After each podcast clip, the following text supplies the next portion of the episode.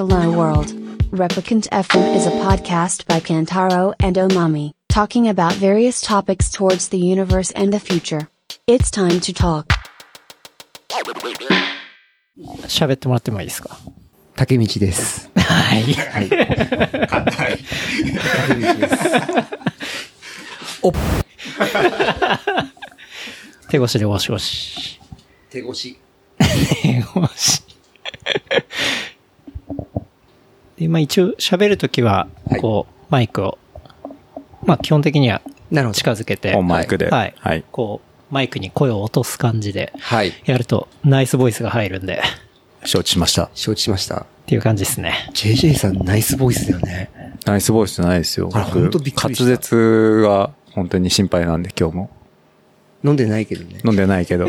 デフォルトなんでそれが。そうそう。嫁とずっと、はい。JJ さんの声ってすごいいいよね。本当ですか？嬉しいっすね、それは。ずっと喋ってる。それうん。JJ さん声、本当ですか？いいっすよね本当ですか？うん。じゃあ自信持ってこう。何の、何用の自信かわかんない。JJ さんってさ、慌てないよね。慌てますよ。あ、でも慌ててるの見たことあるけど、さっきも、あの、はいこの始まる前も慌ててたけど、はい慌ててる感ってそんなに出さないじ慌ててる感、あ、そう、うん、そう、うん。おこう、のんびりやるじゃない？のんびりしてますね。マイペースですね。いや、でも慌ててましたよね。慌ててた？あ、はい。今回の準準備とか含めて結構慌ててましたね。弁当買いに行くって言って、はい。買ってきたけど、はい。食べる暇ないって焦ってて。焦んでましたね。いや確かに JJ さんってあんまりね、焦ってるイメージないっすよね。ー、浮き沈みがね、うんそんな、ない方かもしれない。心はないの？心、心、違う。違う、違う、違う、違う、違う、違う、心の変動はないのってこと。ごめんな。あんま変わんない。いや、実はさ、心の変動はあるのに、はい顔に出ないとか、はい行動に出ないって人っているじゃない。はい。この変動ありますよ。もうガラスのハートですよ、僕は。マジで？はい。あ、でも寝れなかったって言ってたもん。寝れなかったです、昨日は。絶対嘘でしょい。や、ほんとほんと。マジですか、うん、全然寝れなかったよ。ベッド空いたけど。過去最高の72本仕入れたから。そうっすね。本数と、あとはグッズも作ったし、ね、うんそれ売れるのかとか、もうそもそもお客さん来るのかどうかもよくわかんなかったから、うんグラス10個でしょ。グラス10個っすね。はいメルカリ出ますよ。メルカリで。もっと、もっとグラス売ってる人いますからね、ここにね。出る。今回1分とかそんななんか言ってたよ、みんな。2分。2分。今日もだって買えなかったって言ってた人いたもん。来てた人で。いや僕も本当に DM とかで買えませんでした、買えませんでしたっての超来るんでで、。その DM がドリフはに、あのグラス買えるんですかって来る。あ、ここでしょ紹介してるから。あ、なるほどあのほら。、あの、申し訳ないな、それ。はい。買えませんって再発売を期待してくださいって返してる。ああ、すいません、ありがとうございます。いやー、本当に、あれ、まあ大体僕、商品登録して、で、えっと、一週間前ぐらいに在庫ゼロでやればソールドアウトになるんで、まあそれでいつ発売ですって感じで商品登録しとくんですよ。ん。なんで、まだ発売前っていうのはソールドアウトって状態になってるんですけど、ん。で、その発売日のタイミングで在庫をガツッと入れて、うん。で、そこから発売開始なんですけど、うん。まあ、それ登録し終わって、うん。月曜日の朝10時に。うん。で、えっと、あもうこう一応やっぱ緊張するんですよ。その始まりのタイミングに、こうちゃんと時報を見ながら、それで登録して、ガッと入ってくる感じなんで。で、まあちょっと、あこれでようやく登録し終わったと思って、で、まあちょっとコーヒー飲んで見たら、まあソールドアウトになってて、あ、やっべ、更新し忘れたと思ったんですよ。ねあの、コーヒーちょっと飲んだだけだった 本当に2、3分の間なんで。で、あ、やっべ、これミスったわと思って見たら、ちゃんとオーダー入ってての、それだったんで、僕が一番びっくりしました、本当に。すごい。マジでと思って。いや、なんかでも、あの、飲む練習グラスは、結構、その事前に、うん。あ、こうアップされてる方が結構いらっしゃって、はい。はい。うんはい。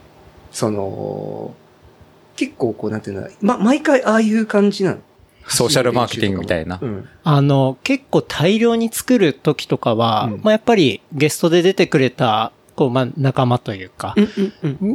に、まあ、送ったりとか、あとは当然ビール好きそうだなって人に、うんうんまあ、使ってみてほしいんで、まあ、まずちょっとそこは送らせてもらってるっていう感じですね。前の、なんだろう、走る練習のキャップとかも、まあそんな感じでしたし、うん。あの、少量でやるときはあんまやんないですけど、いっぱいやるときは大体ちょっと、うん、まあ、事前に配って、で、そこで上げてくれたやつを、まあ、商品画像とかに使わせてもらってみたいな。うんまあ、そんな感じでやってますね。でも、ううちでも、こう、あえてう、ん。こう、きっと好きそうだなっていう方々に、こう、ポッと出してみたりとか、全然知らないなって方に、ポッと出してみたりとかすると、うん。やっぱり反応がすごいねえ、うんしそう。楽しくて、はい。みんないもう、や嬉しいです。インスタ上げまくってる感じで。うん。狙い通りなんじゃない？そう。あれ、あれやる前に竹道さんと DM で話してて、うんその、あのグラスがまず登場する前って、うん飲む練習でハッシュタグ見ると、だいたい赤ちゃんの飲む練習の そうそう写そうそう真が上がってくるんですよ。なるほどそうそうそう。で、僕はこれを全部美味しいビールにちょっとハックしたいっすみたいな話をしてて、うんで、まあ今まさに結構そういう状態になってて、うーんあれなんでそうしたかったかっていうと、うん。なんか飲む練習であげてなんだこのグラスって人がまあそれ見るじゃないですか。うん。で、そしたら、こう美味しいビールがいっぱい出てくるじゃないですか。うんってなると、なんかその人の発見にもなったりするし、確かに。まあ、すごい間接的ですけど、まあ自分が好きなそのクラフトビールのカルチャーってところの、うんなんか気づきを与えられるんじゃないかなっていうのを思ってて、そうそう。それで、今そういう感じになってるんで、うんまあ、うん、すごい良かったかなと思ってますけどね。一瞬にして変わったね。今見てるんだけど、え赤ちゃんからだいぶ。超変わりましたよね。本当だ。そトップ、多分こう影響力ある方々がす、ごいね。ね、すごいっすね。すごい。最近でもトップでも両方もう赤ちゃん出てこないね。う。いや、全然、赤ちゃんはいい。全然、あの、可愛いしいいんですけど、なんか、その、ビールカルチャー的にそこをやると、なんか、そう、いろんなね、普段、こう、コンビニのビール飲んでる人とか、そうじゃない人に、うまくリーチもできるんじゃないかなって思っ確かにねたし。。うん。いいよね。でもこれがこの飲む練習のグラスっていうのが、こう、なんていうんだろうな、カルト的なこう、広がり方を今している中で、はい。結構ボトルショップとか、うんタップルームうん。でそれで出てきたら、はい。すげえ面白いと思うんですよね。逆にね。そそううっすよね。絶対会話が生まれると思うんですよ。うんはい。はい。はい。これ何みたいになりますか？らで、あそこ飲む練習グラスで飲めるらしいぜ、みたいな。あ やばい。今こう、ほら、再販希望みたいな、はい。こう、SNS がいっぱい流れてるじゃないですか。うんうんうんやっぱり全国のタップルームにボムってった方がいいんじゃない？の あ、勝手にね。でも、どこも結構今コロナ明けで、うんなかなかこう、し集客というか来店厳しいからみたいな引っかかりがあっても面白いかもって。確かに。それ面白いですね。うん。そう、なんか、お店からの広がりって本当すごい、今回、そう、竹道さんがお客さんにね、ねそのグラス確で提供してくれたりしたんで、うんすごい面白いなとうん、思いました、ね。それを思思いましたね。昨日も、あの、僕らの店ってこう、比較的近所の人が多いんですけど、はい。あの、こ飲み練習グラスを初めてこう渡したお客さんが、うんはい。これやりたかったんですよって言って、うんこう、SNS 上げてくれて。ああ、写真撮りたかったんですよ、みたいな。でも、マのジ嬉しい。飲む練習グラスくださいっていうか、それで提供してくださいって人はまだいなくて、うんみんな結構ね、奥ゆかしくて、待ってるんですよ。あの、ビックリマンのキラが出てくるのを待つ感じですね。そうそうそうそう。だかそっらか、その、結構ね、その方、界隈の方々知ってると思うんですけど、はいうん言っては来ないんですよ。なるほど。当たりみたいな。やばい。うんこう下からゴサゴソってコンって出てきた時に、そうおみたいな。でこっちも おの反応を期待して出すようになってきたんですよ、最近。そこの反応が来ると、おやった、やったやったみたいな。そう。うん、そうっすよね。面白い。すごい楽しませてもらってます。いやいや、こちらこそ本当に、もう、ありがたいなって感じなんですけど。ちょっともうだいぶ話し始めて、はい。撮っ撮ってるんですけど。まあ、こんな感じのね、始まりなんですけど。あー、これどっかで聞いたことある。この流れ、下りこですかの流れ。えー嬉しいな。今日はですね、6月27日土曜日の、えーちょうど今17時ですね、5時を回ったところでございます。で、場所は、えー、戸越銀座ドリフターズスタンド。今日はですね、JJ さんの特別営業というかまあイベントがありまして、まあその後ですね、今、お店の中でですね、収録をさせていただいておりますというような状況になっております。はい。えー、竹道さん、JJ さん、どうぞよろしくお願いします。よろしくお願いしおま願いします。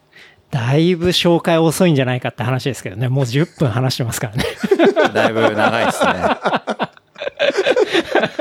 す。飲む練習グラスでね。大分と。だいぶちょっと盛り上がっちゃいましたけど。えっ、と、ちょっとじゃあ改めまして紹介させていただきますね。ハイク、トリッププラスビア、旅道具、クラフトビールの店、ガレージブランドのウェアギアと、ハッピーグレートなビールのボトルショップ、えー主販各地下。で、営業日は水木金19時から22時。で、人がつながり何かが生まれる場所へ。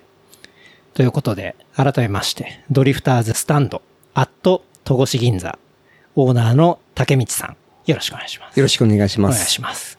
そして、もう一方、北関東の荒地。埼玉は上尾から、そんなのついたの？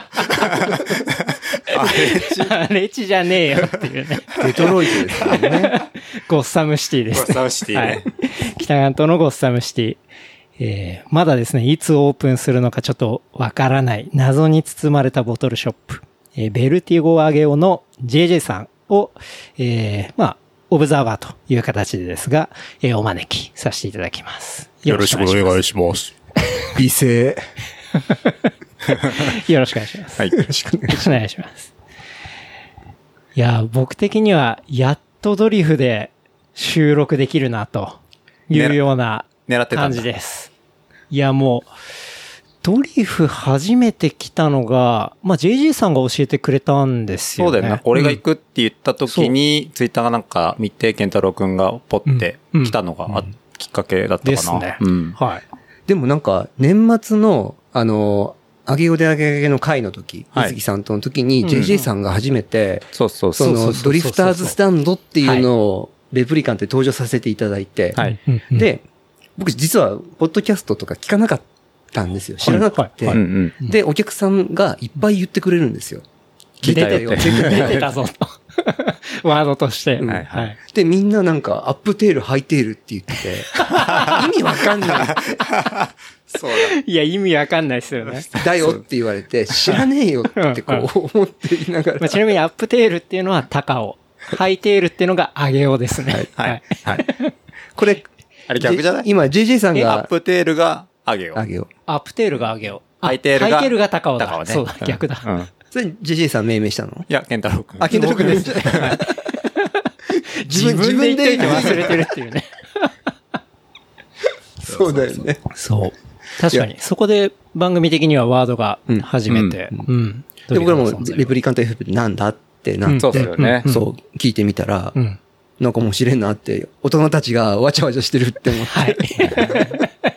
してましたね。わちゃわちゃしてましたね。で、こうアーカイブをこう、辿って、うん、うん、うん、うん。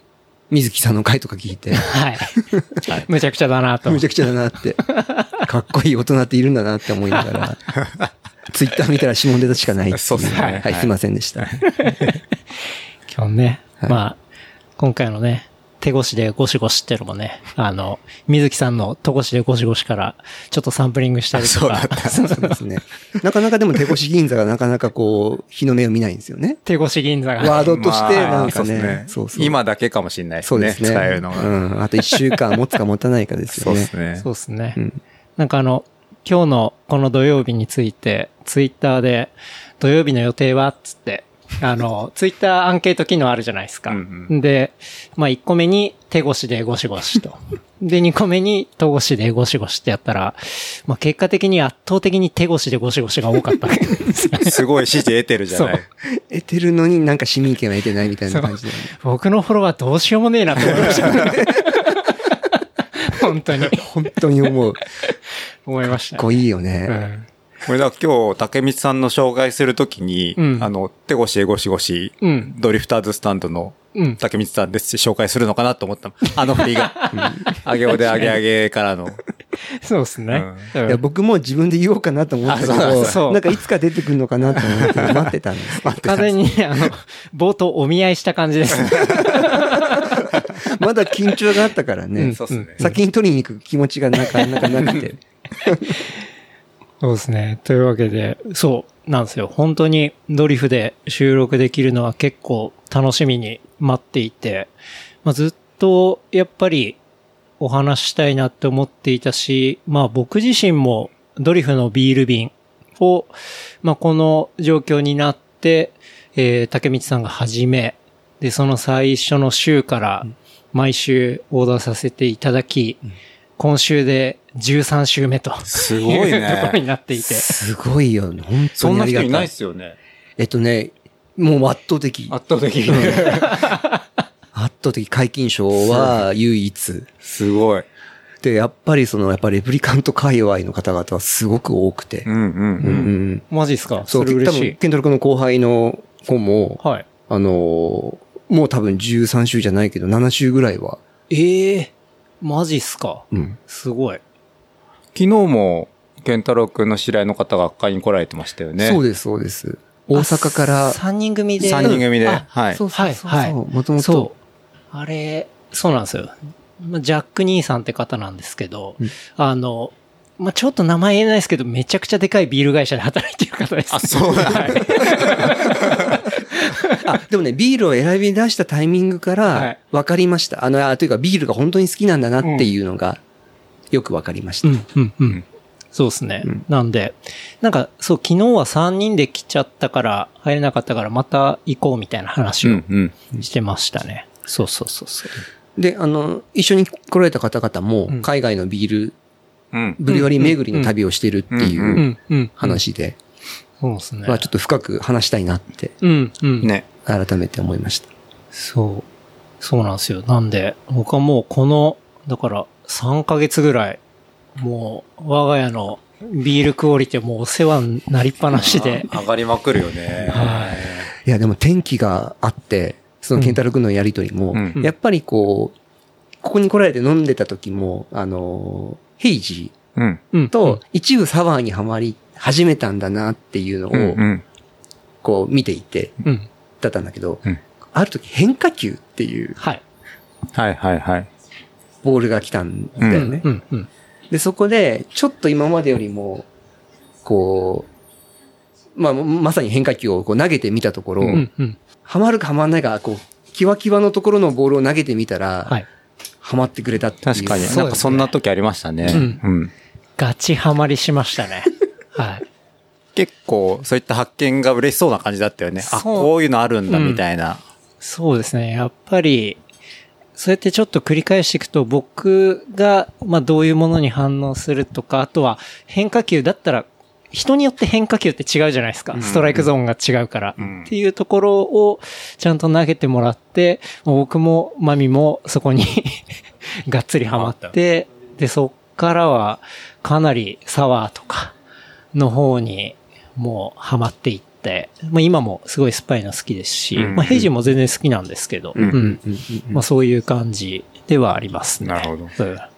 でも、ケンタロウ君が毎回テーマを投げてくれるおかげで、うん。こう選ぶのにこう気合が入るというか、いや、すごいっすよ。っていうことを結構こう、アウトプットを僕もしてるんですけど、うん。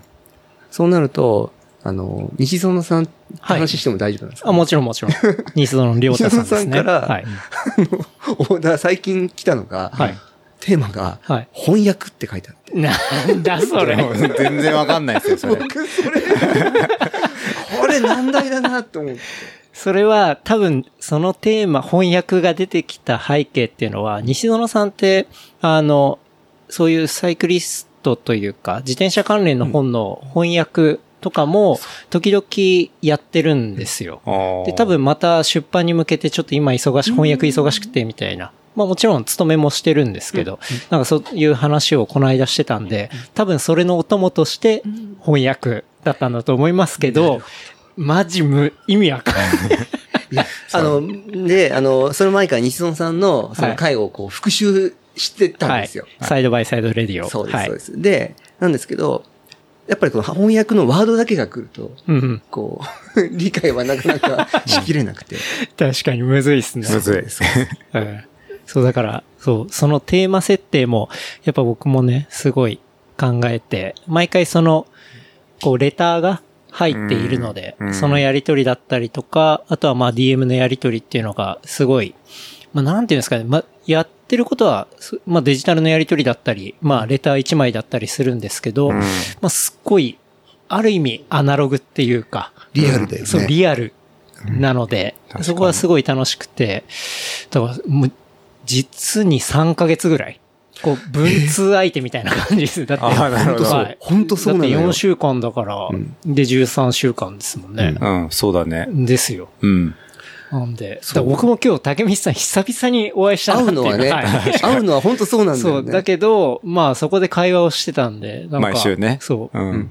長らく会ってなかった文通相手に会うみたいないやー、いいね。本当そう、本当そう。感じなんですけど。うん。なんかその小売店で仕入れて売るのと、このい一人の人に対して選ぶうん行為って全然違うじゃないですか。違うね。だから、その、竹光さんのこう、なんていうんですかね、考える方向性も、それにね、伴って変わってくるから、どうやってそうやって選んでるのかな、みたいな、ん逆に気になるんですよね。すごい難しいプロセスだなと思って、それが。いや、結果的にやってみてよかったしかないんだけど、うん。あの、コロナですよね、やっぱ。う。うんん。で、人がもともとここに集まって飲んでくれてたところに人が来れなくなるっていうのは明確に分かった中で、うん。通販はもともとやりたくなかったけど、ねやるとしたら、この形ならありかなって思ったのが、うん。選ぶのを任せてもらう。うん。うん。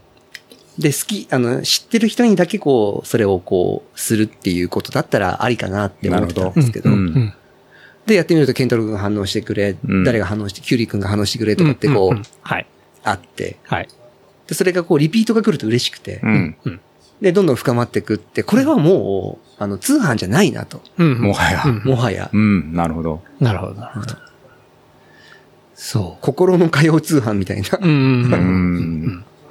確かに。そう。それだから、本当に今、僕も毎週楽しみにしていて。でもその部分もあるし、だからその通販が、この間ですよね。本当に1週間前、2週間前ぐらい、2週間前かな。13日でしたっけ？そうそう確か、そう。6月13に。土曜日。ですよね。うん。に、えー全国販売が、まあ、可能になり、うん、うん。もう、今しかねえだろ、収録のタイミングって思って。なるほど。いや、やっぱり、この番組聞いてくれてる人、やっぱ東京だけじゃなくて、あの、他にも日本全国いろいろ、あの、聞いていただいたりするんで、うんで、まだ、あの時は免許の関係で、こう、都内限定だったんで、それで、これ最高だよっつっても、いや、買えねえし、みたいな 感じになっちゃうと、ちょっとあれだなと思ってたんで、お、全国なったと思って、これは、やっぱり、そこの、まあ、通販だけの話じゃないですし、お店の話だとか、まあそういうところも、やっぱりね、あの、深く、ちょっといろいろお話聞きたいなと思って、まあ今日、特にまあ、こう、ここを教えてくれた、まあ JJ さんとも、竹道さんとも、こう、お話ができたら最高だなっていうふうに思って、うん。まあそれで今日の感じなんですけどね。うんはい。いや、初めてドリフターズスタンドに来た時、なんていうんですかね。まあ、番組聞いてくれてる人とうかんっていうのもいっぱいいたんですけど、こう、元々の会社うのん同僚とか、うん。もうたまたまそのタイミングでいたりして、ああ、そうそうそうそう。そうあったね。あったあった。それ以来、はい。サワーを毎週買いに来てくあ、マジですか？そう。先週、あ、だから、あれすごかったな。一昨日？うん。来てたああ、来てました。そう。だからまさか、その子が、あの、戸越周りに住んでるとか知らなかったですし。数年ぶりかなんかに。そう、めちゃくちゃ。ゃ数年ぶりに会って、あれ？何してんの？みたいなうん。感じで。っていう出会いもあったり、その番組聞いてる方の出会いもあったり、まあ走る周りの出会いもあったりっていうところで、その一日でなんか、いろんな人に会って、ここすげえなと思ったんですよね。なんか、まあ、当然置いてるビールとかも美味しいんだけど、その人のつながりっていうか、なこうもつながるかみたいな、うんなんかそういうとこがあって、すごい、初日、初めてドリフターズにスタンドに来た初日はすごい衝撃を受けたなっていうのが結構ずっと覚えてますけどなるね。うん。でも2回目、きっと3回目も含めて、あのー来た時に、ケンタロウくんを顎で使うみたいなうちの界隈に住んでる女子たちがいて、なんか、あの売り切れた、なんかこう、欲しいんだけどみたいなことを言った子がいるみたいな会が マジですか？なんかほら、サコッシュ欲しいんだけどみたいな、ああ、えっと、サコッシュ欲しいんだけどは、とかなんか、はい走る練習キャップが欲しいからはい、はい、はい。いう子がいたりなんかしたなって思い出しました。うん、うん。ありましたね。見ましたね。ここに来れば直接お願いできるんじゃないかって。そう、うちの女子たちがなんか、あの、ご迷惑をおかけしました。いやいやいやいや。あれよこせ、これよこせって。うん。帽子、帽子欲しいだの、なんだの、みたな。ないんなのってね。言ってましたね。いや、そうですね。だから結構、僕個人的にはすごい、まあそういう衝撃的な始まりから、まあ今もお世話になっていてっていう。今日もなかなか衝撃的な密でしたもんね。そうです今日はね。見つってましたね。今日は見つってましたね。はいうん。小池都知事見てたら、確実に密ですって言ってたと思いますね。言ってますね。昼の街ですけどね。そうですね。というところでね、まあ、今日は、その、竹道さんのお話をちょっと中心にいろいろお伺いできたらなって思うんですけど、まあ、なんていうんですかね、竹道さんは会社員をしながら、まあ、趣味の店を始めた。まあ、本当最初は趣味の店を始めるとうん。いう形で、まあ、基本的にはダブルワークの方ですねですもんね。はい。で、まあこれが多分、なんか僕的にはそのボトルショップを始める人に向けて、なんか、そういうふうなノウハウになるっていうよりは、うんなんか、こう、サラリーマンとして働いてる人がうん、ちょっとダブルワークとかでこう、やるときに、すごいヒントになるとか、うん。なんかそういうヒントになるし、うん。あとは、なんて言うんだろうな、あ、俺もちょっとやってみたいなとか、なんか、あ、じゃあ俺だったらこうできるかもな、みたいなうん。ところの、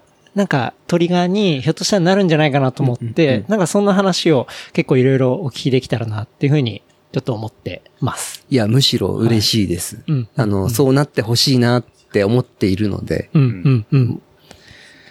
そうですね。で、まあ、ドリフターズスタンドっていうのはですね、2019年の9月26日スタートなんでね。ですすね。まさかのまだ1年経ってないってことなんですね。9ヶ月です。はい。すごいですね。もうなんか、これだけいろんな人が来ていると、もうね、4、5年やってるんじゃないかみたいな。いや、でもね、本当に不思議で仕方がないです。うん。いや、ラッキーだなっていう。うんうん。うん。でもその、なぜそうなってるのかもよくわかんなくて。そうっすよというね。ところでね、まあなんか、そこら辺の話とか、まあ、今ね、当然、あの、美味しいビールをね、うんあの、いただきながら、えー収録はさせていただいておりますが、ドリフを、こう、始めた時っていうか、うん。うん。竹道さんは、ドリフのその裏側というか、もうちょっとテクニカルな部分とかをノートにあのまとめられていて、うんうんで、結構そのノートは僕すごい面白くて、うんあの、インスタグラムに出てくるドリフのイメージではなく、どっちかっていうと、竹道さんっていうな人が、あの、すごいテキストに出ているうん。感じをすごい受けていて、で、そこっていうのが、初めから、まあ今に至るまでっていうところが、非常にリアル。ここまで、ね。ここまで書くんだみたいな。うん下手したらもう本当に、まあこの後もちょっとお話伺い、もう出てる情報なんでお話を伺いたいと思いますけど、まあお金の話とかもガンガン書いてるし、なんかすごい僕的には面白くて、ちょっと今日はそこら辺に沿っって、うん。なんかお話聞けたらなっていうふうにはい。思ってますね。はい。ありがとうございます。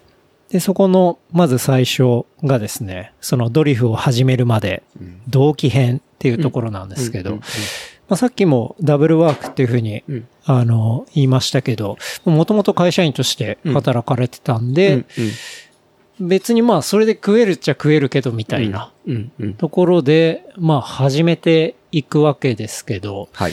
まあきっかけとしては何をきっかけにこう始めていったっていう？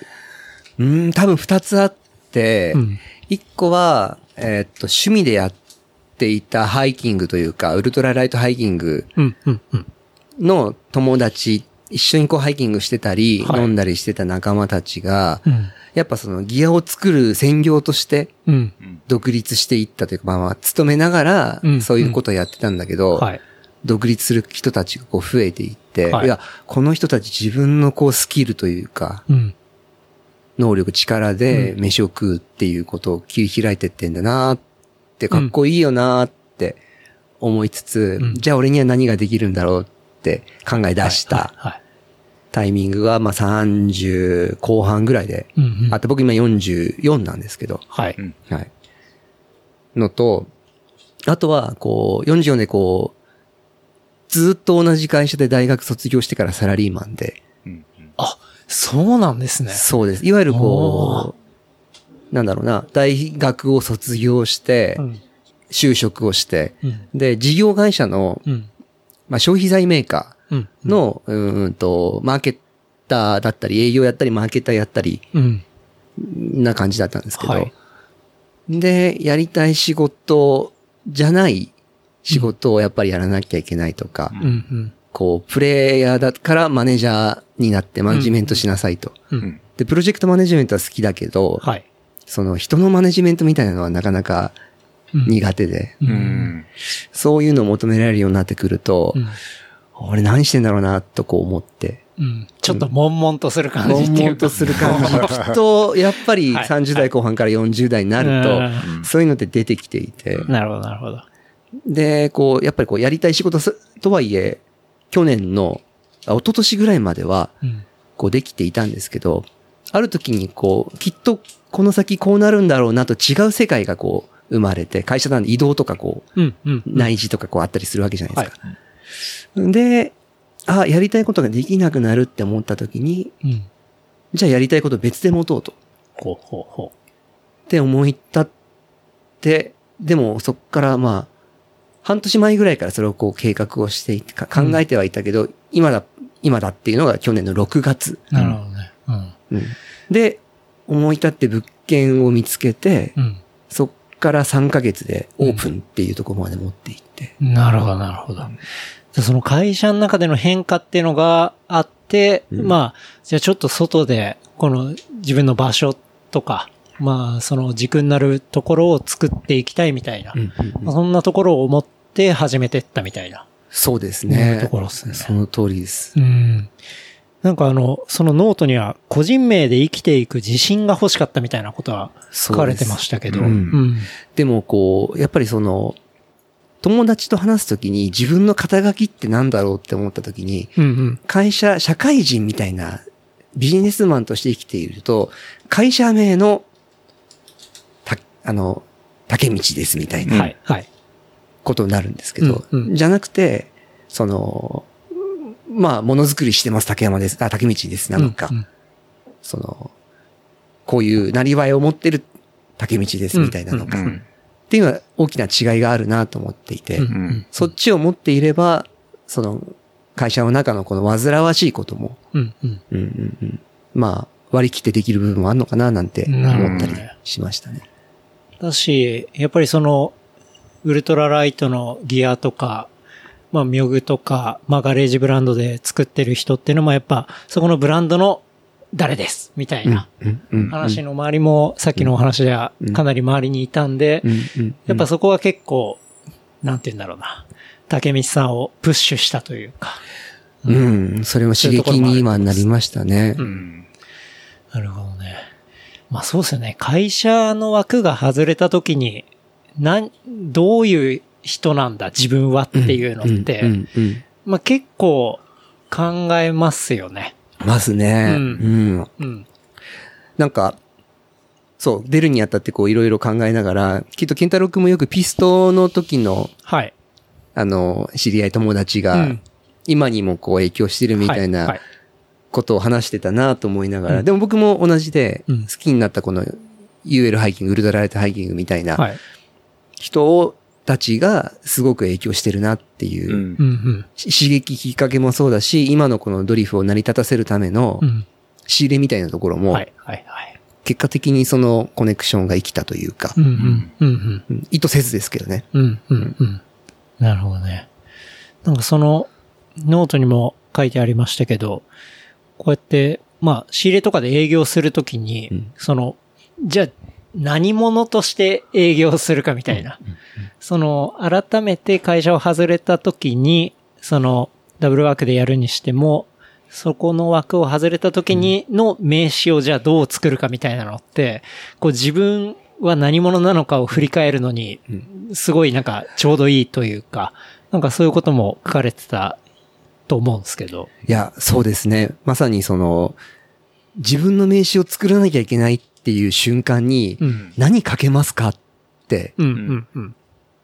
いうのって、うん。はないって思ったんですよね。うーん。っていう人って実はサラリーマン、いや、めちゃくちゃ多いと思う。てか、ほぼそうだと思いますね。そうですよね。で、遡ったら学生時代まで行っちゃうみたいな、アメフト部でしたみたいな。それやばいな。まあまあ、いいっすけど、いいっすけど、遡るとかそこまでないみたいなね。うんうん、うん、うん。そうありますよね。そう。それはすごく意識しましたね。うん。ね確かにね。うん。僕も一応プライベートの名刺ってあって、うんうんまあ、今このご時世なんで、あんまね、名刺ってそんなうん交換したりとかも全然しないですけど、なんか僕も思い立って一度ちょっと作りたいなと思ったことがあって、うんうん僕の名刺は、まあ、本名が表に書いてあって、うん後ろには、アットマーク KNTR って書いてあるだけなんですよ。かっこいいそれだけ。いいね。なんか、あんまり、か、確かに書くことないし、うんとはいえ、そのソーシャルなアカウントを見てもらえれば、うん多分わかるなと思ったんで、あ、それが多分名刺代わりだなと思ったんで、そう、なんか、アカウント名だけ、もう真ん中にドンって書いてあるだけですけど。ケンタ君最初からそうだったの？名名刺を作った時から。そうですね。名刺作るのは、まあ、この番組始めて、まあ、いろんな人にも会うようになったんでそう、一応作ろうと思って、うんっていうとこっすね。で、研ぎ澄まされてって、そうなったのか、最初からもあ、僕最初からそうですね。うん。ですね。センスが。う、うん、センスだね。い やいやいやいや。僕もういめっちゃ書きましたもん。その、自分の名刺ですか？うん。ブロガーとか。ブロガービアギーク。やばい。うん。UL ハイカー。おーいっぱいありますね。うんすごい。マーケターって書いてある。おマーケターって何でもできるじゃない。あの、めちゃくちゃ広いっすね。何者なんだってとこから始まりましたね。へえ。で、今それ削られてって。研ぎ澄まされてった。うん。ああ。なるほどなるほど。今はドリフターズスタンドオーナー。オーナーって書いてあるうん。、うん。いいっすね。いいっすね。なるほどね。最初、そうやっていっぱい羅列してた感じすすげえかっこ悪かった。あ のいっぱい書いた。あの、アカウントとか、インスタとか、やってないフェイスブックとかいっぱい全部書いて。やってないです。そういう名刺もらったりすることはありますよね、ねね。ありますよね。あるあるうんある。何なんだろうこれみたいな。なんなら似顔絵のイラストが描いてるやつとか。そうそうそうそう。なんかどっかのテンプレートをこう、うんそのまま使ったようなやつとかあ。りますね。うん、うん、うん。思い出すと恥ずかしい感じですか？そう。恥ずかしい。恥ずかしい。恥ずかしい。でも一応一枚ずつは残してやっいいて。です思い出としてね。それ結構レア名詞ですね。今刺となっては。レア名詞ですね。うんうん。しかも、ドリフターズスタンドっていう名前の前は、はい。最初は別の名前をこう想定していて、あ、そうなんあ、ですか？そうなんですか？それがめっちゃかっこ悪いんですね。うわ、それ初めて聞く。めっちゃ聞きたい。そう。でも何人かにはその、こう、名詞とか、はい。こういう店名にしたいんだよねっていうことを話したことがあって、うんうん。100中、まあ100人中100人がこう、まあ100人も言ってないんだけど、うん10人中10人がポカーンってしてたのね。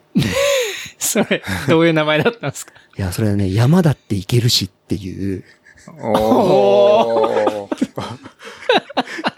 意味がわかんないんだな微妙なリアクションしてしまいましたけど。で、で、やっぱそのリアクションがみんなから返ってきて、これは店名にしちゃダメなんだっていうことに、数ヶ月経って気づいて。で、も、それを店面にしたくなるような気持ちもわからなくはないです。なんか。今のこの場所だったら、うん。なんかそんな感じもあるでしょ。うん。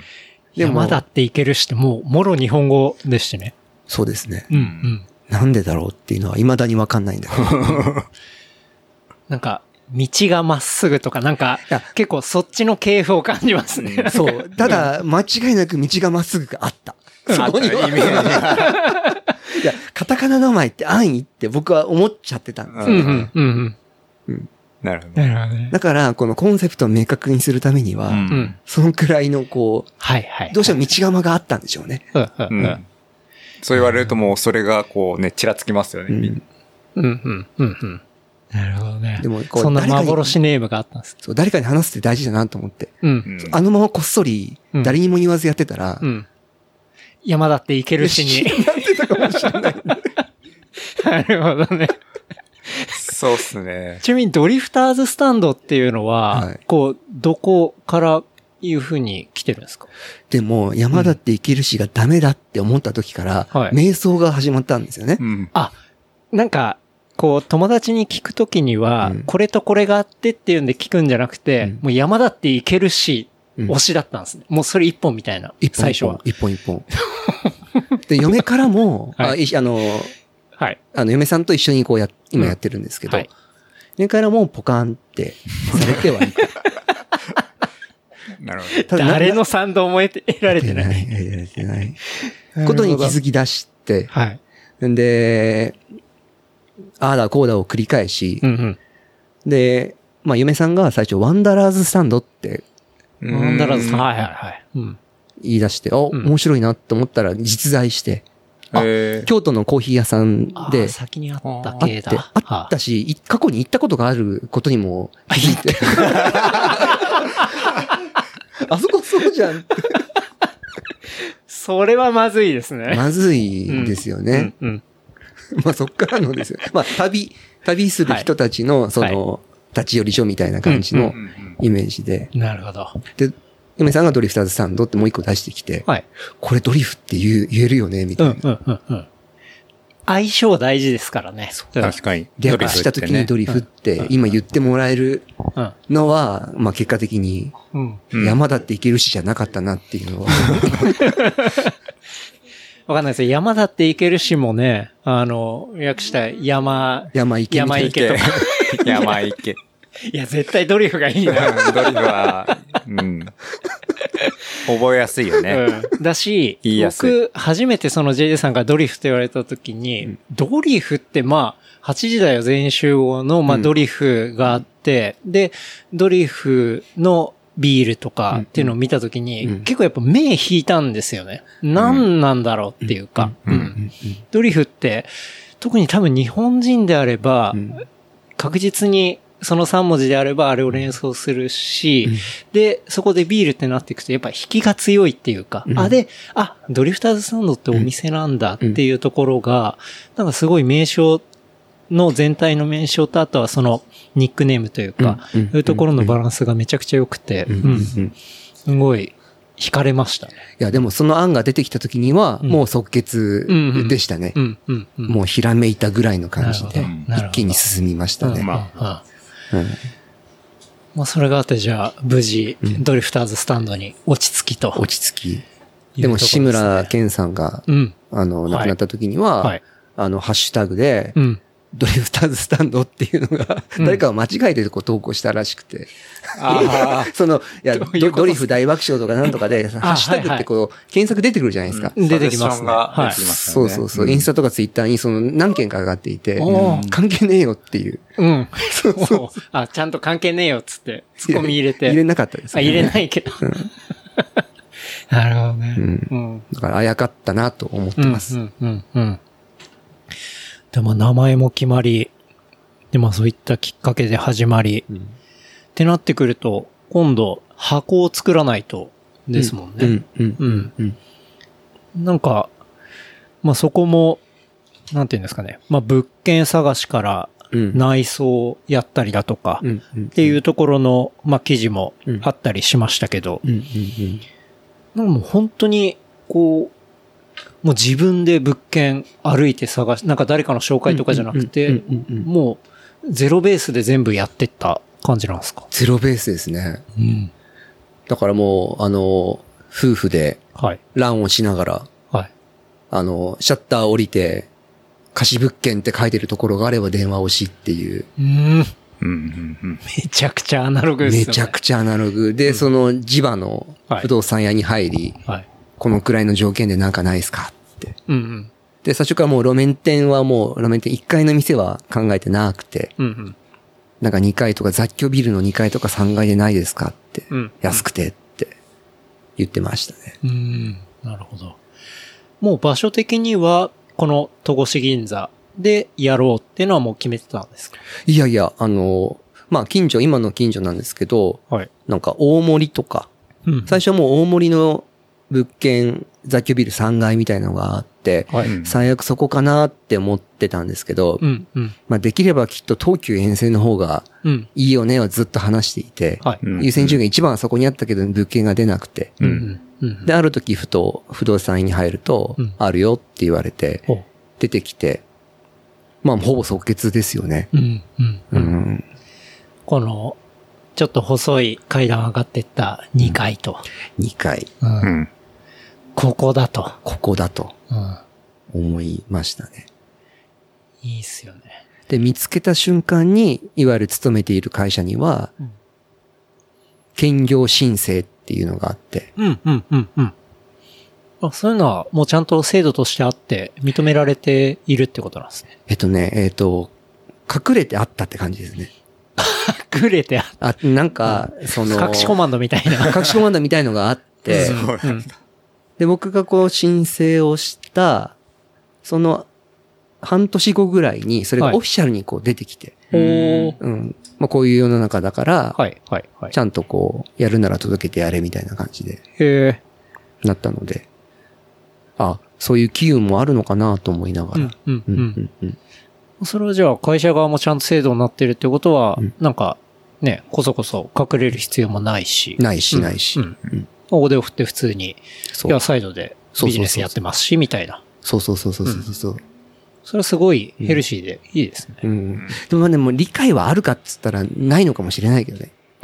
そだからその、昼間行って、うん。いやー昨日、副業がさ、みたいな。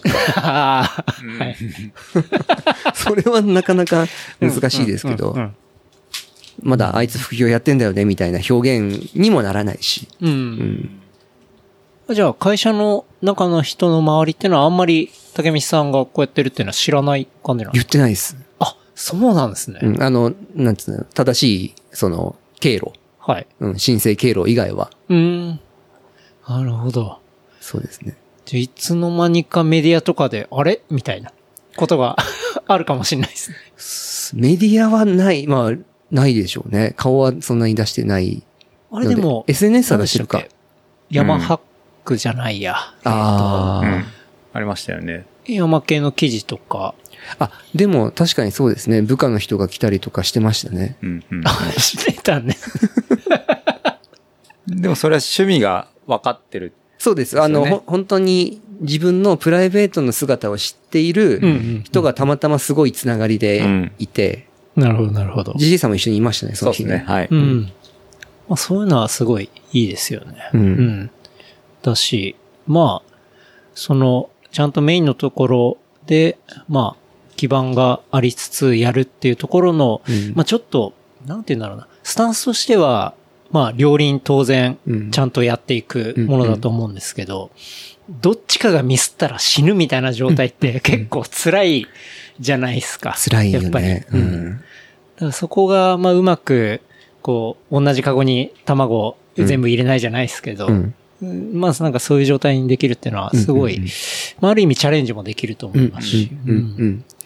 すごいえ、でも、ケンタロウくんもう、んその、昼間の仕事をし、昼間の仕事というか、違うね、なんか、今違う、違う。夜の仕事があるみたいな夜の仕事昼昼食夜食みたいな話になりましたけど。そうだよね。会社勤めをしながら、はいレプリカント FM をしているってはいいうはい状況の中で、はい。レプリカント FM っていうのは、はい。どういう位置づけなの？それ多分副業とか、ダブルワークとか、まあもうライフワークだとあかー、趣味に近いとかうん。うんうんいや僕結構もう今ライフワークになってますね。会社の人も僕はこういうことやってるのも全然知ってますし、はい。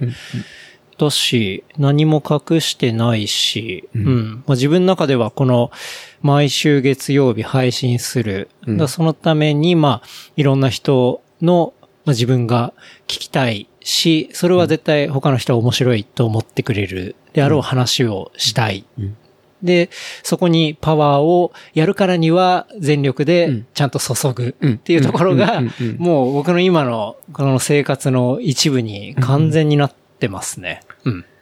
それをこう、今レプリカの収録とか編集をするときっていうのは、はい。こう、仕事をしているような感覚に陥るときってない、ないの？仕事をしているような感覚に陥るとき、時々ありますね。やっぱり、なんだろうな、編集をしてたりするときっていうのは、もうだいぶ自分の中でルールっていうのは決まってたりするんで、うん。そこは、まあ、ある種、ちょっと作業的なものになってくるんで、そこの部分は仕事感はありますね。ただ、やっぱり話、こうやって話してるタイミングとか、あとは物を作ってる時とか、それのリアクションを見る時っていうのは、純粋に楽しくてやってますね。そこは本当に。。うんそうじゃないと、こんな大変なことは続かないんで。そう、いや、そうだよね。そうだろうなって思ってて、はい。いや、でも楽しいからやってるんだろうなっうんて見えるんだけど。そうですね。ううんん。あ、でも僕もそうかな。うん。楽しくやろうよって言ってました。誰かが。そうですね。本当に。楽しくないとなんか残業みたいなもんだもんね。そうですね。うん本当に。いや、そうですね。だからやっぱ、こうまあ、会社員とかで働いてて、竹道さんがドリフターズスタンドをやるみたいなところが、まあ僕で言ったら、こうやって番組をやるみたいなところって、うん。そういう、こう、2番目にやることっていうのは、うん。単純にお金稼ぐっていうよりは、楽しさベースで絶対やった方がいいんじゃないかなっていうのは、すごい思いますけどね。思う思う。2個目までお金を稼ぐっていうところとか、まあそれはそれでいいんですけど、そっちでやると、うーん、だったら本業の方もうちょい頑張ればいいんじゃないのって思っちゃいますけどね。わかる。うん。うん。そうだよね。それは。うん。ちゃんと1個目があるんだったら2個目は好きなことやろうぜって思うわけ、思いますけどね。いや、僕も最初、このインスタとかのは、いそのプロフィールページには、好きなことしかしませんって書いていたんですようん。うんうんうん。だからもう、そのスタンスだけは明確にしようと思って、うんうんうん。あの、そうそう、家賃さえペイできれば、はいはい。あの、いいやって僕は思ってやっていて。うんうんうん。それでもやっぱすごい思いますね。うんうん。でもそれがあるんで、まあ物件探しもそうやってゼロベースから始まり、うん。まあ、内装とかもね、すごい今、ペグボードがこう前面に貼られている感じですけど、まあそこの部分も当然お金がかかってきたりしますし、なんかそのね、準備のところで書いてあったのが、オープン4日前にミス発覚っていうのが、うん、うん、うん、うん。ちょっと事件としてあったみたいなことが書かれてましたけど。そうだね、あのーいわゆる多分内装するときって図面があったりとか、うん。本来するはずなんですけど、あと設計事務所が入ってたりとか。するはずなんですけど、どうやってやっていいかもわからないんで、うん。片っ端から電話をしたんですよね。うん。あらゆるその、工務店なのか、はい。設計、なんだろう、まあ施工してくれるとことか。うんうん。でも、どこもやりたいってほとんど言ってくれなくて、ああ、マジっすか。うん。へえ。なんで、ああ、なんかあんまり需要がないんだな、とか、いや、需要というか、その、ち狭いじゃないですか。うん。、で、金もかけたくないって言ってるから、うん。あんまりこう、いい条件じゃないんだなと思って。仕事として受けたがらないっていうか。そうそう受けてくれても、そんなにこう、なんていうんだろうな、図面作ってくれてっていうのはなくて、うん。ただ全部こう、口頭で、間違えたらここ違いますって言って、いちいちこう指摘をしてうん、やってもらうっていう感じの工事だったんで、うん。逆にこう、なんて言うんだろうな、ちゃんとこう、設計する人とかがここを見たらどう思うんだろうって。いや、ぶっちゃけその、おしゃれな店ではないじゃないですか。そうですか？個性的ではあると思うんですけど。うん。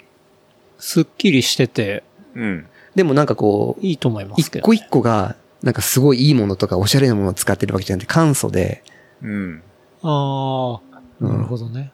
うん、うん。そうそうそう。このニュアンス、完璧かどうかわかんないけど、これを伝えるためにこう時間がかかったりとか。ああ、うん。なるほどね。その4日前は結構致命的なあれがあったんですか？4日前も半ば覚えてないような感じですけど、はい。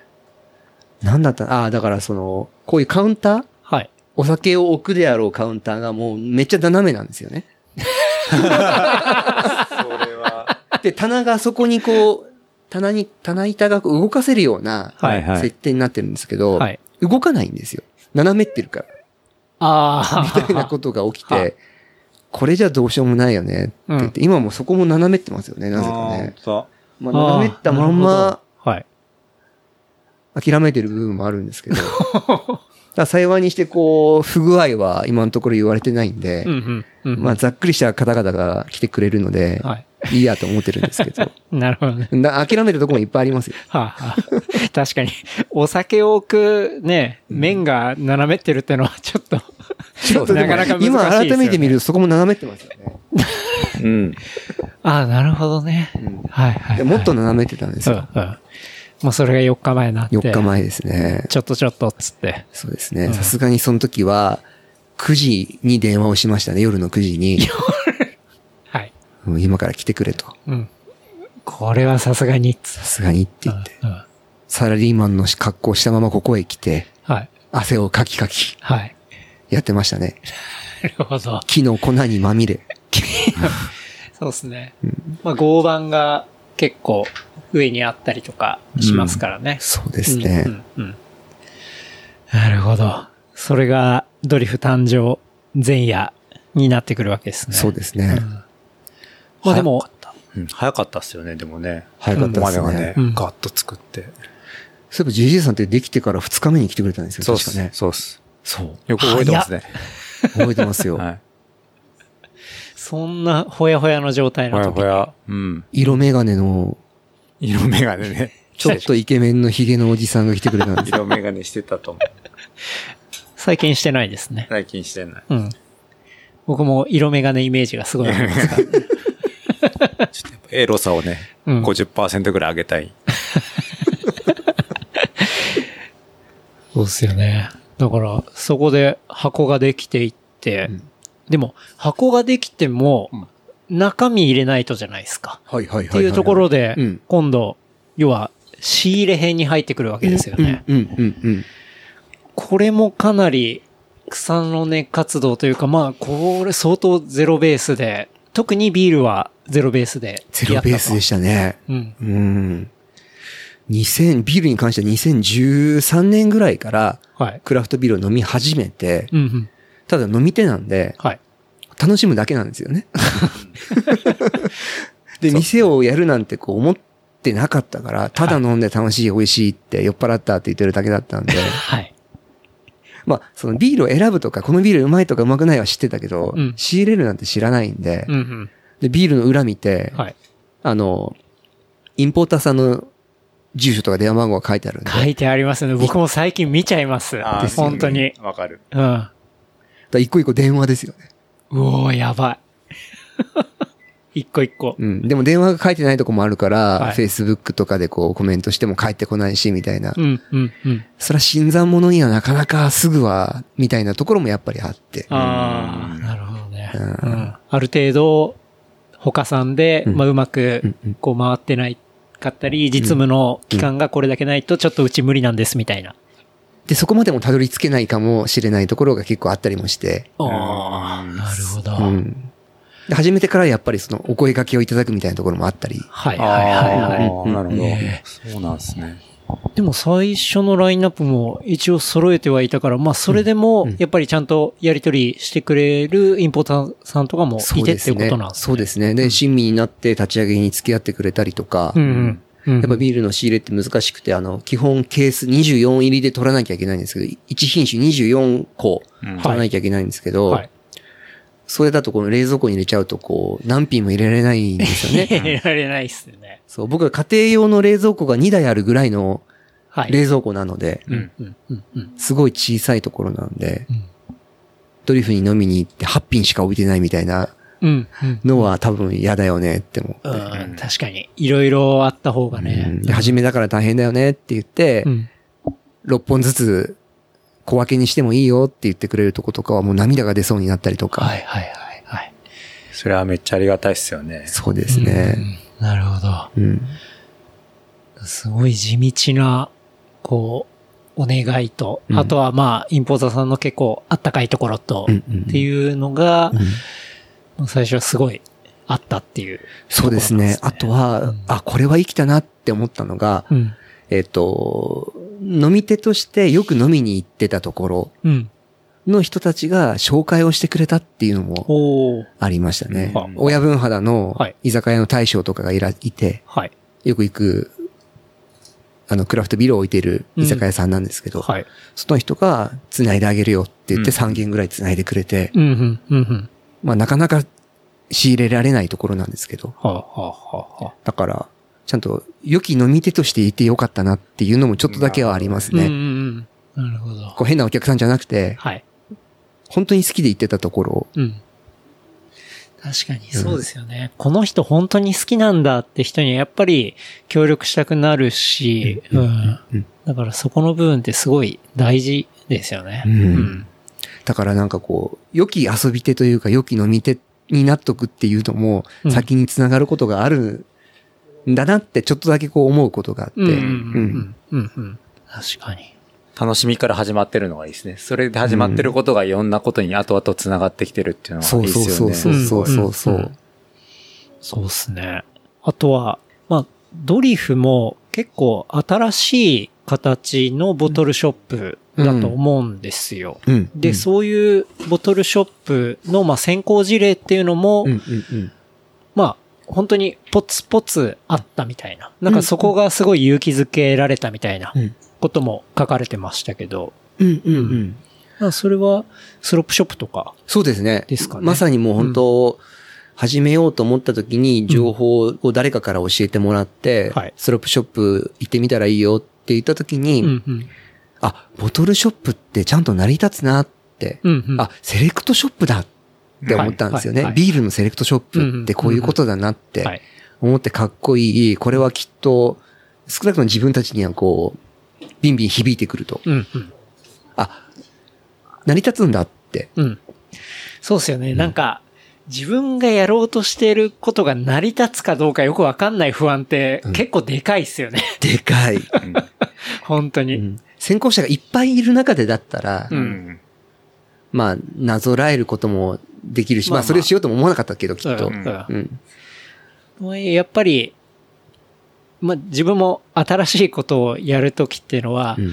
例えば、一人、二人とかが、まあ、やってたりすると、うんやっぱまだ新しいなって思うし、でもそれで成り立ってる人がいると、まあまあそっちだよね、みたいな。うん。うん。なんかそういう安心感っていうのはうん当然あると思いますからね。うん。うん。うん。本当にどこ探してもマジ何もないって、まあそれはそれですごいことだと思いますけど、やっぱ当然お金も入れていくし、うん。まあ自分の人生の一部分をかけていくわけなんで、うん。うん。そこの部分っていうのは確かに東京でね、そういう先行事例があるっていうのは、うんうんなかなか精神の安定材料にはうんなるなるなる。なりますよね。なる。うんうんだから、僕らはスロップパイセンって、最初からずっとこう、うんうん言っていて、うんうんうんうんだから、もうし、未だに週一行ってますもんね。おなるほど。うん。うんうんいいっすよね、スロップ。うん。GJ さんも結構スロップ行スロップ行く。かれますもんね。うん。スロップ行ってからドリフに来る。ボトルショップはしご。うん。で、僕、LA にこの間、はい。あの、ももともとアメリカにこうビールの旅をするのが好きで、うんうん年末年始、この間な、行った時も、うん JJ さんがストロップショップで仕入れてきた情報を、うん LA のここいいらしいですよって、はい教えてくれて、そこをプロットしてるっていう。確かに。で、よなるほどね。で翌週ストロップにこの話聞きに行くっていうことをやってました。すげえ伝言ゲームみたいになってるじゃないですか。いいっすよね。先に行った人たちのね、話聞けると、うん、うん、うん、うん。プレリサーチが進んでるような感じだね。確かにね。なるほど。あとパイセンはは、未だに憧れですよ。憧れなんですね。うんいやー文章がね、いいっすよね。インスタの投稿のね、うんそう。うんインテリジェンス溢れる、まあ、下ネタですよ、下ね。ネタっすよね。もうね。うんいや、インテリジェンス溢れるんですよ、本当に。うんうんうんそこ大事ですね。嫉妬しますね。あれ絶妙ですよね。そう、どこでこう舵を切ろうかと思うんですけど、あのインテリジェンスは出せないなと思うと、なるほど。いそうですね。やでも竹道さんの文章も僕すごい好きですけどね。うん。結構硬いよね、まだ。硬い、まあ、そうですね。ある程度硬めなんだけど、こう、竹道さんの柔らかさが、でも入ってる感じがするんで、僕はすごい好きですね。読みやすいしう。ん。うん。でも、そそれでこうスロップパイセンのうんポストを見たときにはやっぱ嫉妬するんですよね。でもあれなんか真似できる感じもしないっすよね。難難しくないですか、う ん難しいねなんかそれぞれのキャラが文章に現れるんじゃないかなって思ってますけどね、最近は。うんうんうんうんうん。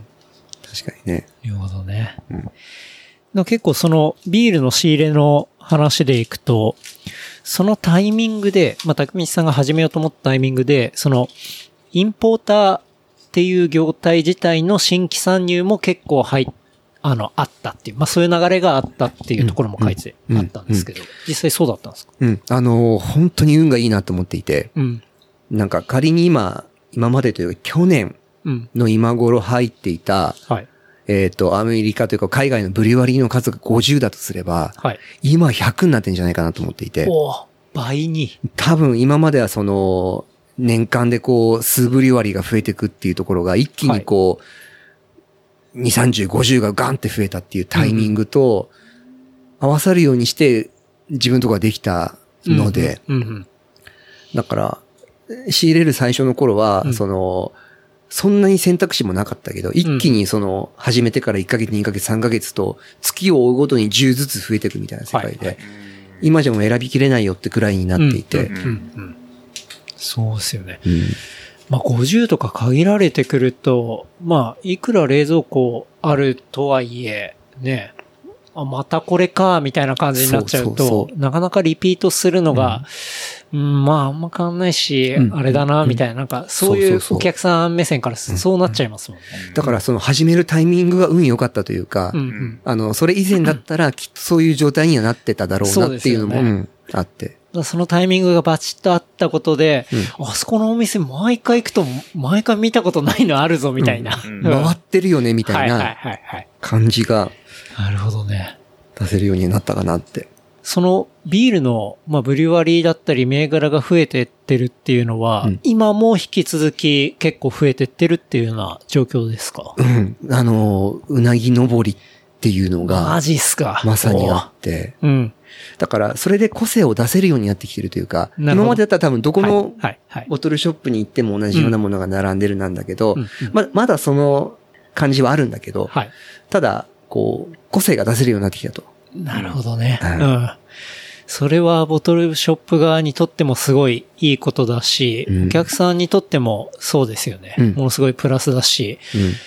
特に、そう、僕は結構今後どうなっていくのかなって思った時に、まああの、JJ さんも、じゃあ今後ボトルショップやります。で、通販できます。で、竹道さんも当然ドリフターズスタンドでもう今通販やってます。ってなってくると、こう、まあ僕、一致、お客としては、どこで買えばいいんだみたいな、なんかそういう話になってくるんですけど、それが今の話でいくと、そうやってブリュワリが増えていったりだとか、そういうボトルショップのセレクトの個性が出るっていうところっていうのは、お客さん側としてもう嬉しいし、ボトルショップ側からしてもそうやってチョイスがあるっていうのは、いいことだし、うん。で、ね、やっぱりそこが、こう、幅として深くなればなるほど、そのカルチャーって面白くなるはずだしっていうところがあって、うん。なんかそれを聞いてちょっと安心しましたけどね。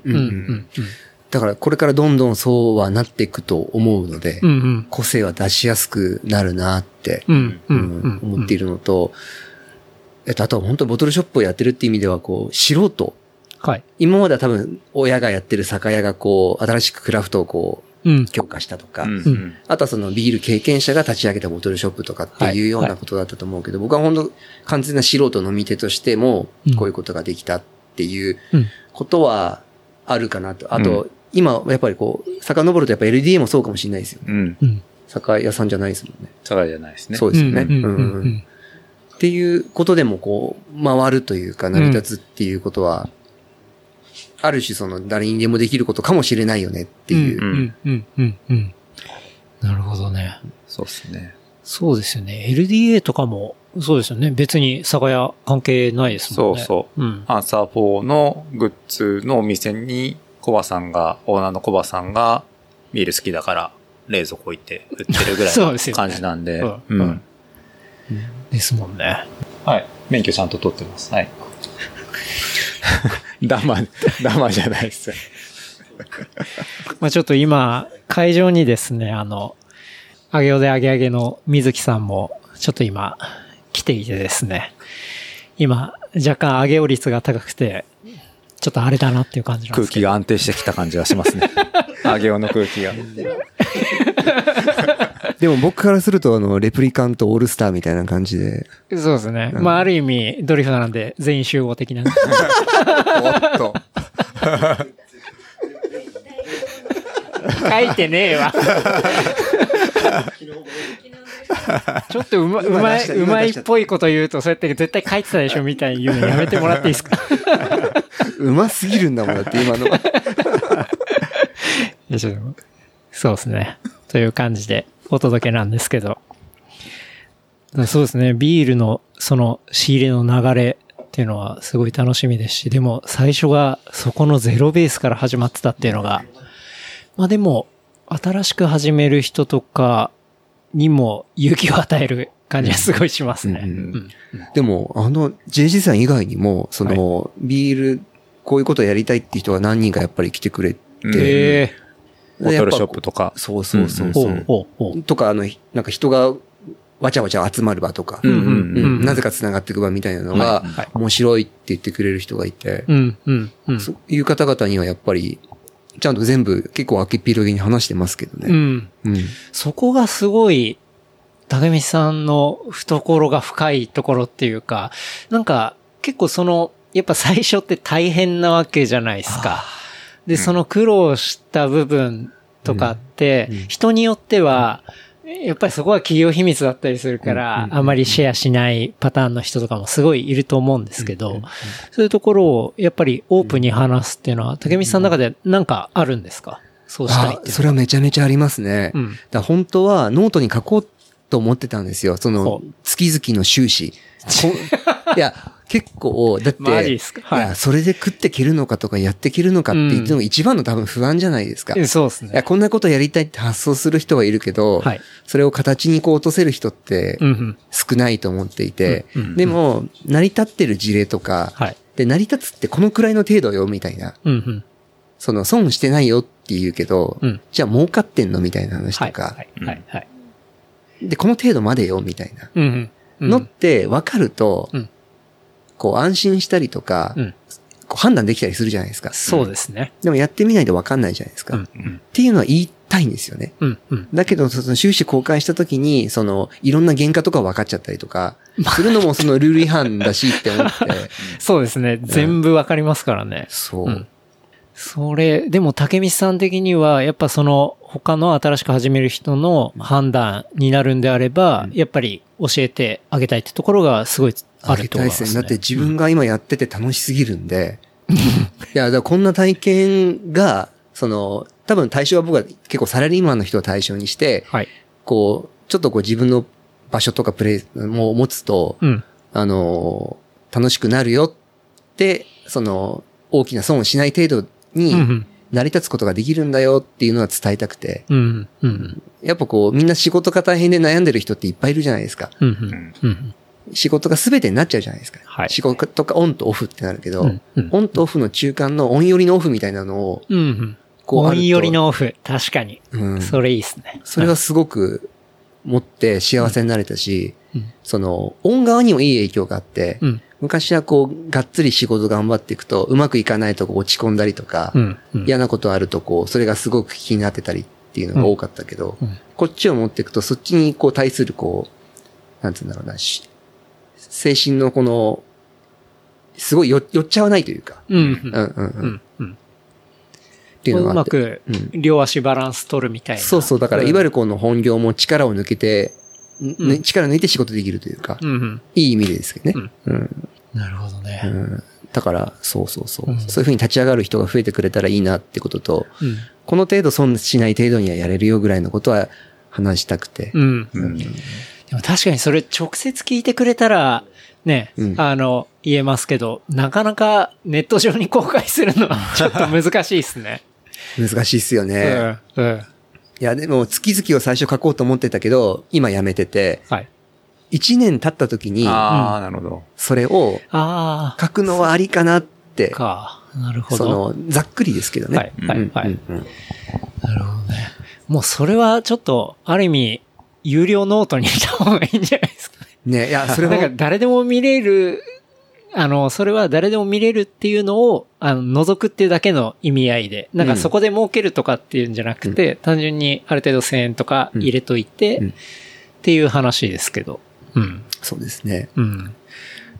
でも、あれ、そのドリフがオープンして2日目で行った理由も、その、竹光さんが副業で実際のお店を持つボトルショップやるっていうのの話を聞きに行きたくって行ったっていうのが理由うん。で、で、来た時にまさにそういう話をしたら、うんもう何でも教えるよっていう感じで、うん。で、そこからもいろいろ進んで、今、こうやってたまに、今最近はやってきてないけど、うん。お店に立たせてもらって、レジも打つし、はい。売り上げこうだったとか、はい。仕入れこうだとかっていうのも全部教えてもらって、そうですよね。JJ さんは、その、始めるために、今の、この、ポップアップシリーズというか、あれが、飽きなう練習というね。練習させていただいてますねそうです。よね。いや、でも本当、ジーズさんに言っても全部公開してますよね。全部来てますね。はい。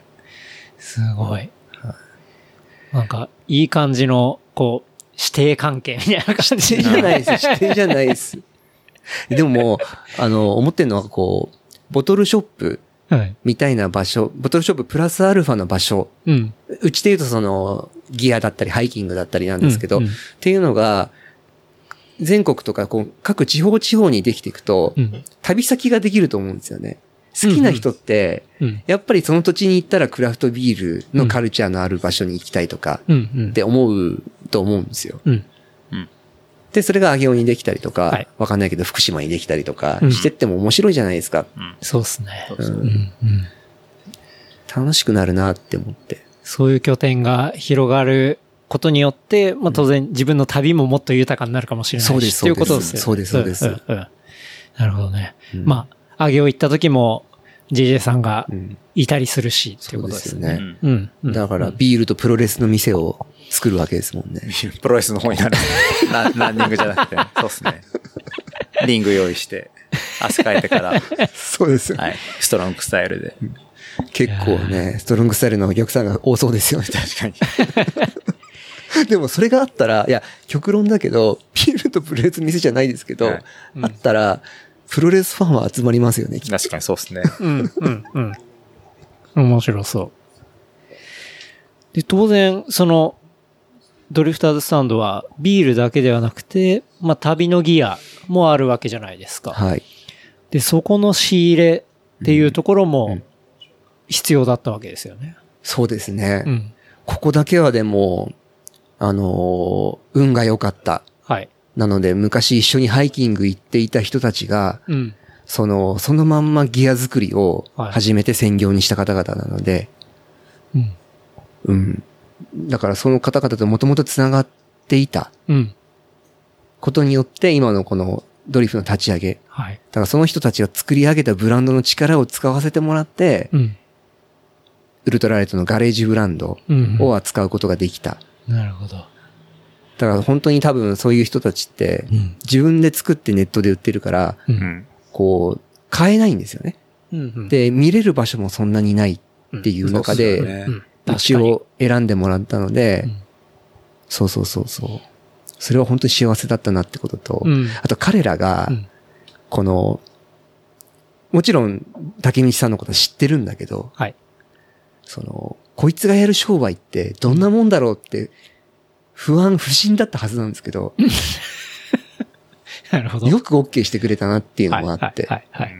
なんかちょっとペイフォワードみたいなことを思いますよね。なるほどね。うんまあちょっと、でもやっぱそれは人としてっていうところもあるんですかね。でも彼らとの、そのうん、付き合いっていうのは、人の、こう、汚い部分を見せてるので、あ、だそれがいいんじゃないですか。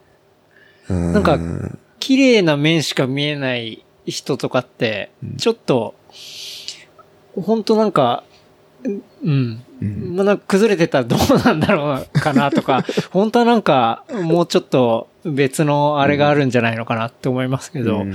もうそういうとこ見てたら、すまあ、全体的にうんこういう人なんだなっていうのは、うんまあリアルにわかるじゃないですか。うんまあ確かにそうかもしれないですね。ただ一応こう、ちゃんとこう、その人の住む町まではこう、うん。うん。会いに行ってお願いはしに行きましたけどね。うん。うん。う。ん。すごい。で、まあイエスをもらって、うんでもその時にイエスをくれたクラフトマンたちが、うんうんうんうんまあその時どういうふうに思ってたのかっていうのは、ちょっと、なかなかまだ聞く勇気ないなみたいなこともまだでも聞いてないかもしれない。ううんうんうんうんただでもその人たちも多くはここに、こう、納品がてらも含めてはい、飲みに来てくれてるんですよね。うんうん。うん。だから、そのクラフトマンが来てくれて、でも、こういうのが好きな人にとってはクラフトマンはスターなんですよね。はい。うんはい。ブランドオーナーっていうのは。ですよね。うん。で、来てくれるので、普通に飲んでいくので、あ、ドリフってそういう人来てくれんだ、みたいに思ってくれて、うんうん。それが相乗効果になっているのはすごくあって、うん。うわ、ありがてえって思いますよね。うん。本当に。確かにね。うん。それはすごいいい循環というか、そうですん流れですよね。そうですね。だからさっき健太郎くんが健太郎さんですよねって言われてるのと一緒の 世界がギアの人たちがいたりとうんうんうんか、うんあの、そうです。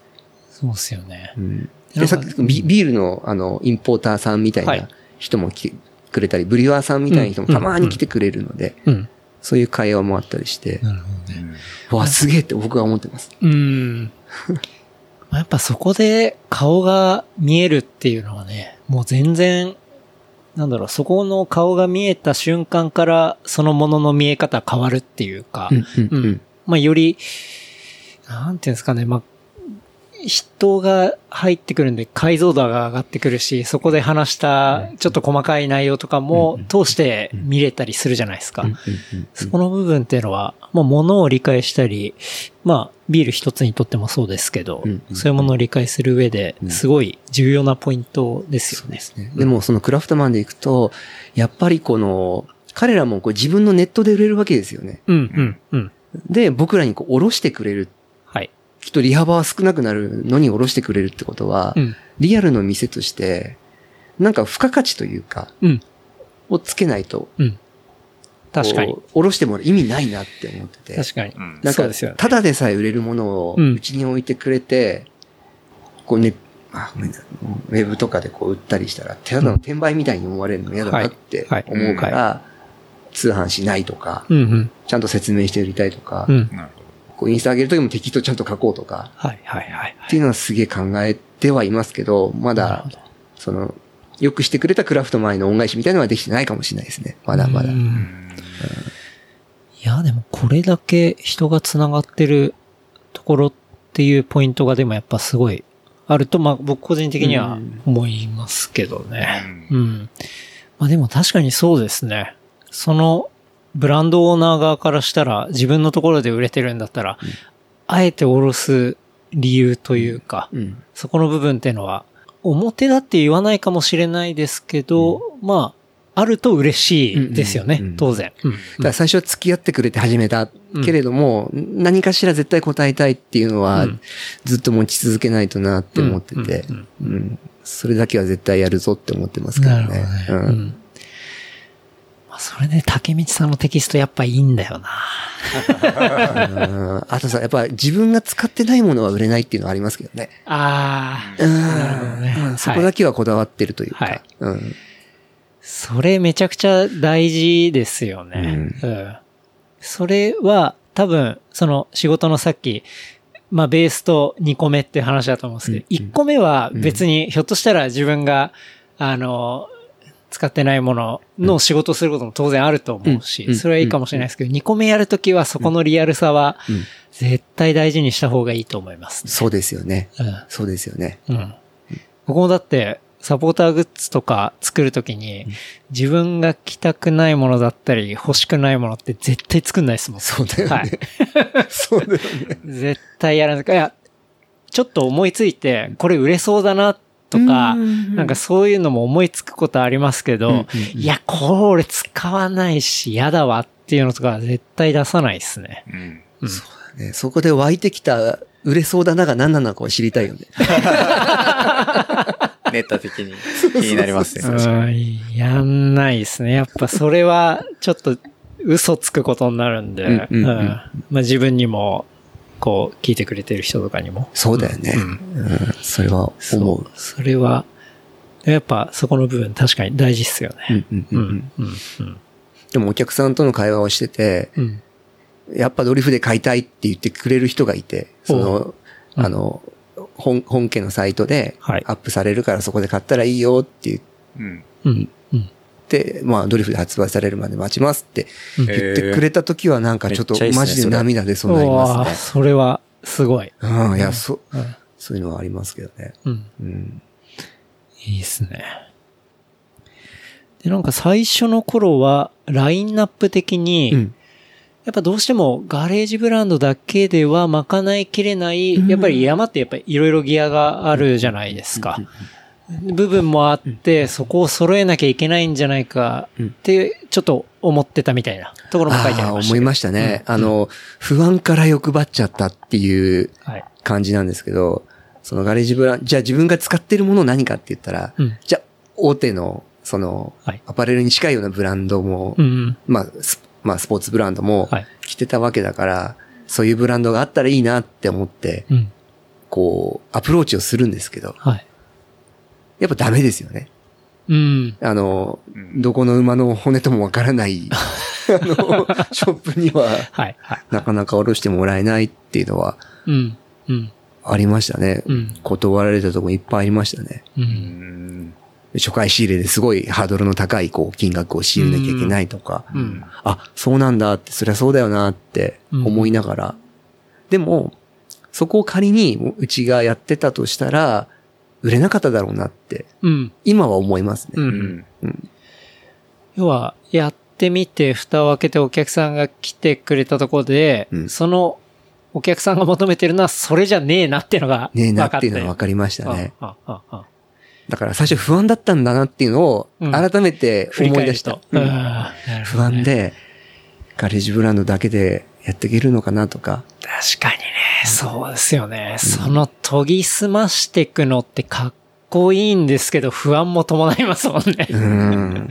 うん。しましたね。うん、うん、うん、うん。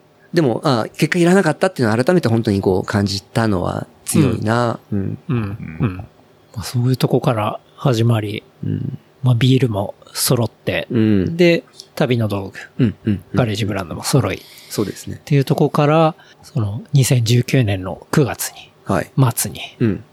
晴れてスタートとそうですね。いうところに行くわけですね。うん。うん。うん。うん。なるほど、なるほど。9月末、そうでしたね。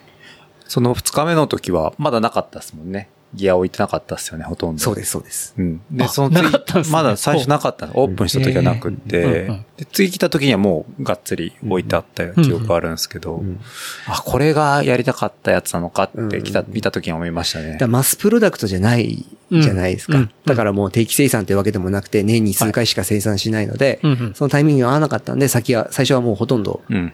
ちょぼちょぼしかなかったうですね。ん、そうっすね。うん。うん。うん。今、商品もかなり充実して、うんそうですね。でもオープンの時2日目とかも、こう、一人とか二人とか三人来てくれればいいなって思ってたけど、なんか、めっちゃいましたね。謎の、ね、謎なんですか？そうですね、多かったっすね。密でしたよね。密でしたね。密で。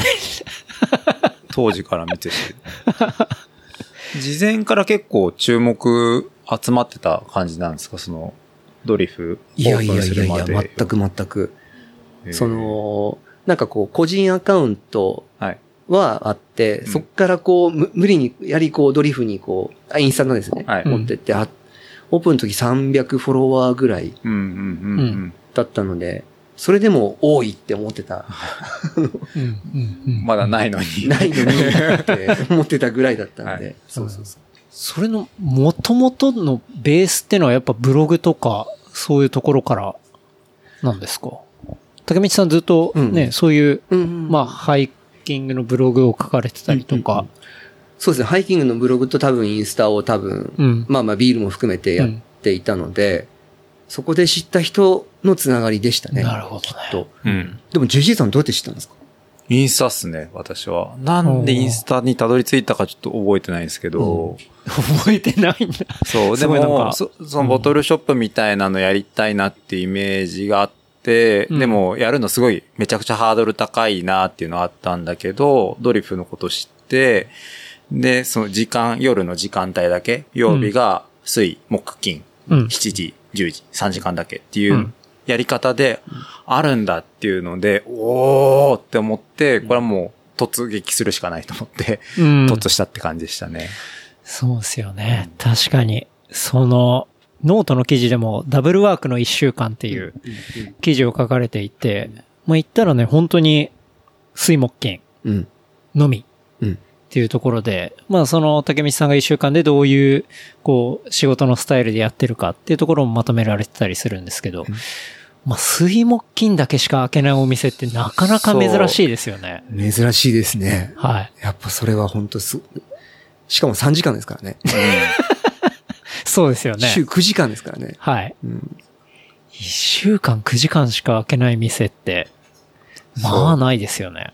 ないですね。家賃の無駄遣い無駄遣いですよね。普通に考えたら、だってその家賃をペイしなきゃいけないから、うんやっぱりうん営業時間ある程度隠して曜日もあってっていう考え方になるけど、そのやり方があったのかみたいに思って、成り立つんですかっていうのをね、ぶっちゃけどうなんですかっていうのを聞きたかったですね、当時は。そうそうそう。んで12月ぐらいにはい JJ さんからうん。呼ばれて、はい。こう収支公開を、そうですね。収支公開の収支公開の日が、目黒であったんですそうですね。ましたね。成り立ってると。成り立ってると。だからその成り立たせ方が、これだけで食べてくっていうのとだったら多分違くって、うんうんそのダブルワークでやるっていうことに関しては全然成り立つ。っていうのが、うんまあ目に見えて分かって、なるほど。それでは自分でやるときも、あ、こういった感じだったらできるんじゃないのかなっていうのではすごく参考に。なったかな。うん安心、安心になったっていうさっきあったね。うんうんうんうん安心大事ですよね。大事ですね。多分そこだと思うんですよね。うん。うんなんかやろうって思っても、どっかで不安が出てくるんですよね。うんうん。うんうん。いや、そうですよ。新しいことをやるってどんなちっちゃいことでも、大体不安を理由にしてやらなかったりとか、こう、なんて言うんだろう、最初の一瞬はやろうって思うんですけど、ちょっとめんどくさいことだったりだとか、うんそういうことが起きてくると、それを理由に、いや、これだから、やめたんだよね、とか、なんか、言い訳見つけみたいな、うん。こう、モードに入るのってやっぱ、どうしても人間だからあると思うんですけど、うん。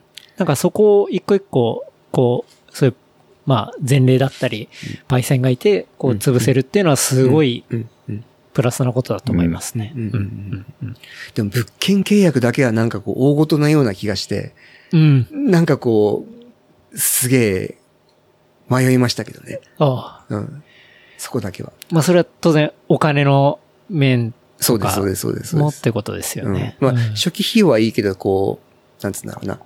ダメだった時に弾けるのはもう2年契約とかだから、みたいなのはちょっとこそうですよね。ううんん。長いですよね。2年とか3年ですよう、ね。そうですね。まあ、携帯電話の2年縛りとはちょっとレベルが違いますからね。そうです、そうです、そうです。そうですね。あと内装も含めてね。はいあの、冷蔵庫買うも含めて。そうですよね。そうそうそうそうや、その、お金回りの話でいくと、まあ、初期費用でいくらかかったのかもうんうんうん、竹道さんのノートにはまさかの書かれていて、うんうんうんうんうん。あれも、あかなり生々しくてなかなか面白い記事だったんですけどそう、。そうですね、うんうんあそこまでは書いていいかなと思ったんですよ。うんうん。うんうんうん。うんまあ、ざっと言うと本当に、まあ、契約費とか内装とかで、うんまあ、大体300ぐらいっていうのが、うんまあ、書かれていて、うんで、あとはまあ、仕入れとかうんっていうところでしたけどね。うんうんうん。うん。でも内装とかは、内装だけでこう100万とかなんですけど、うんきっと、あの、スキルのある人だったら、はい半分以下にはできるはずなんですよね。ああ、はあはあ。うん例えば自分でやったりとか。そうそう、友達うんにうんできる人がいるとか、うん。うん。うんうん。うん。そこも含めて。まあ、そうですね。まあ、その部分ってでも、なかなか自分でやるの難しかったりするし、うんっていうのはあると思いますけどね。うんなんかそこでの結構大きな誤算で、冷蔵庫を搬入するのにうめちゃくちゃ金がかかったっていう そうです、そうですことが。書いてありました。まさに今そこにある冷蔵庫はが、い。入る場所がないことには気づくはずなんですよね、普通。そうですね。うん。この冷蔵庫をどこから入れるかですよね。はい。クレーンです、クレーン。140キロ。この窓を全部外して、あえじゃあ今、商店街側に向いてる窓を外し、そうですそうですこから入れたってことなんでです。10万円の冷蔵庫を、はい。10万円の搬入費をかけて 入れるっていう。やばい。やばい。搬入費そんなにかかるんですか？搬入費10万ですよ。ええはい。使ったら安いんじゃない？って。だから水木さんみたいな人がいれば、うん。できたんですよ。しかもそこに電線があるんですよ。確かに。ああ、なるほど。これ結構職人技で。はい、はい、はい。結構近いですもんね、うん電線が。ちょっと引っ掛けちゃったら、あたり一面、そうですそうです大停電みたいなことが起きちゃうってことそうですね。でももう物件契約してるし、冷蔵庫も買っちゃってるし、内装も半ば終わりかけてるから、うん入れないわけにしかないかない。で、自分では入れられないしっていうことですよね。そうそうそうなるほど。このじゃあ今、ドリフのトレードマークになってるこの巨大冷蔵庫は、もう10万円かつ10万円で持ってこられたっていう。そうですね。だけどボトルショップ史上最小の冷蔵庫ですからね、きっと。あ、そうなんですね。世の中のその、うん。確かにスロップももっとでかいのがドーンって入ってるし。うんなるほど。うん、うん。ただこの小さい冷蔵庫ゆえに、はい。回転がいいっていう。うんいや、それめっちゃいいっすよそれね。大事動いてですよね。。るのがんそうそうそうんなんていうか、まあさっきも言いましたけど、ちょっと毎回来て、あ、毎回見たことないのあるな、みたいな。うん。そういう雰囲気がすごいあるんで。うん。んまあ事実としても回転してると思いますし。それはもう来ていただけるからなんですけどね。うん、うん。本当に。確かにね。まあそういう部分。まあお金も当然安いものではないんでね。うん。まあ初期はなかなかかかってっと。うん。かかってる。うん。いうところですよね。あとは主犯免許とか、うん古物商の免許とか、うん。これもそれぞれ25万、10万とか書かれていて、うんあ、これ免許結構お金かかるんだなっていうのは、すごい思いましたね。免許ね、本当はお金かかんないんですよ。あ、かかんないですか？あだだけど僕は代行したんです。うん。ああ、はあ、はあ、はあ。そう。いや、税理士違うな。行行政書士。はい。うん。はい。うん。に丸投げをするっていう。おう。そううん。なるほど。そうすると結構そこが高くって、うん。免許の登録だけだったら3万とか、うん。はい。あとなんか少々の、うん。あの、インク、えーなんだっけ、そういうやつで、そのぐらい済むんだけど、うん、うん、うん、うん。うん。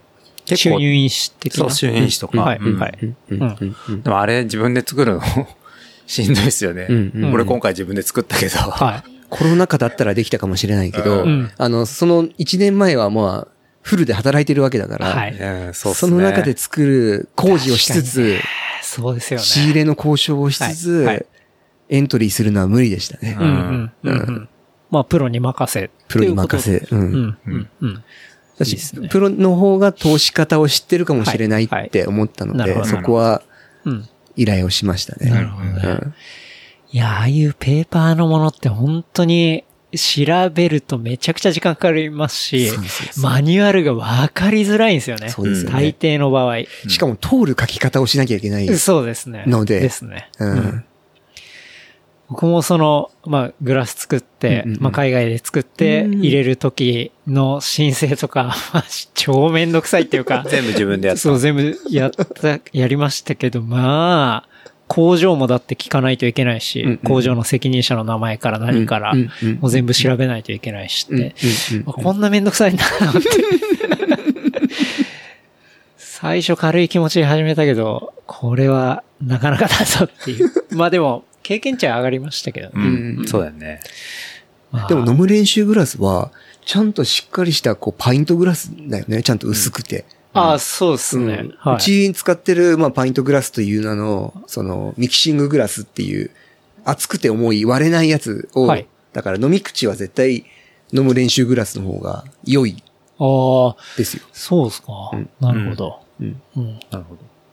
唇に触れるところがちゃんと薄くて。うんうんううんうんん。それ結構、嬉しい。口がでかいから、うん。たくさん入ってくるよね、一口で。そうですね飲む練。習グラス。うんうんガバッと。いやー何の話まで行きましたっけね。お金回りか。まあでも、その、例えばまあ、初期の300万っていうのは結構勇気がいるっていうか、うん。まあそういうところだったと想像できますけど、うんうんうんうん。まあでも結果的にはやっぱり楽しいし、うん。なんかそこで書いてあって僕すごいいいなって思ったのが、うんなんか高級車買うよりうん、もうはるかに人生楽しいぜみたいなことが書かれてて、そうそうそう。うん。そこの部分っていうのはやっぱかなり、かなりありますね。でも300万を使う場所って、うん。まあサラリーマンにあると思うんですけど、車買うなり。はい。はい。まあ車今、ファミリーカー買ったら300万じゃ済まないもんね。つかね。うん。確かにすま、っていう全然済まないと思います。済まないよね。ファミリーカーってあのね、エルグランドみたいなやつをイメージしてるんだけど。うん。あー四五百とか。あの、上げおにいっぱい。いあるやつ。そうそうそうそうそう。ん公用車ね。うん。そうだよね。エルグランドと、アルファードエスティマとか、アルファードかそうそう。そう。うん。あの辺ね、そうですね。300万じゃないもんね。はい。でみんな乗ってるもんね、なんかね。みんな乗ってますねう。ん。そう考えたら、使い道としてはう、ん。最高に楽しいし、自分の好きなビール仕入れて、うん。うん。確かに。なんかみんなと楽しく喋ってう、ん。んうん。普段会えないような人も来てくれて、うん。うんうん。あんな人がこんな人がと会えて、すごいっすよね。うんう、ん。最高に楽しいってうん。思うね。そうですよね。本当にドリフに来てるお客さんたちって、その他のボトルショップとか、うんビアバーとかに行っうん。て会わない人たちですよね。うん圧倒的に。わかる。全然違いますよねい。や、ほんとありがたくもそう思うね。ビール好きな人が少ないんだよね。そ、そ、そもそも、その、なるほど。うん。いや、ビール好きな人なんだけど、うんその、もともとその、ビアギークって言われるような方々よりも、うんアウトドア好きだけど、ビールはあんまり詳しくないけど、うん。うん。興味があるって人がほとんど多かったりするんで、うん。うん。ランか、その、山か、ううんん。。うん。まあ、その他カルチャー何個かあるけど、うっうん。ていう人がすごく多くて、うん。そうそう。うんウルトラエギアマーケットとか、そういったのに来てそうな人たちがうん毎日ね、こう集まって、そういった趣味の話とかをできるみたいな感じがここにあるから、うん。そんな場所多分ない、ないっすよね。他にないと思う。確かにうんないと思います。でも、トコシでルナさんとかワラーチ履いてる率は、圧倒的にうちが多いと思いますね。局所的にももう普通に、はい普通に入ってきてますよね。この間75%の日がありました、ね。75%ワラーチっていう。それすごいね。高すぎですね、それ割合が。高すぎです。なるほどな。なんか、そういう人が集まるっていうところも、やっぱりそのドリフのコンセプトであるローカルスモールハブっていうところが、もうやっぱ竹道さんが描いた通りに結構今なってるんじゃないのかなって、すごい思うんですけどね。だ何年かかけてそうなれればいいなってうん。思ってたんですけど、うん。なんか結構最初の方からうん。そういう感じになっていて、うん。なんか嬉しくて楽しくて仕方がないがずっと続いてる感じですね。うんうんうん。竹見さんが言うローカルスモールハブって、まあ、定義というか、うんうんうんなんかそういうとこって、まあ、初めて聞いた人とかって、それってなんだろうみたいなことかもしれないんで、うんちょっと教えてもらえたらいいかなと思うんですけど。そうですね。なんかこう、ドリフに来たら誰かと知り合ったみたいなことうんうんだと思っていて、うん。その、人が繋がる場所っていう安易な書き方をしてるけど、うん。何かこう、一人とか二人で来て、特に一人で来ても誰か初めての人と喋って、うん。そっから何か、うん。うんとその人たち同士のアクションが生まれてるんですよね。うん。うん。うん。っていうのを見て、改めて、その言葉をこう思いついた思い出したというか、うん。やりたかったことってこういうことだよねをやった後に改めてこう思った。うん。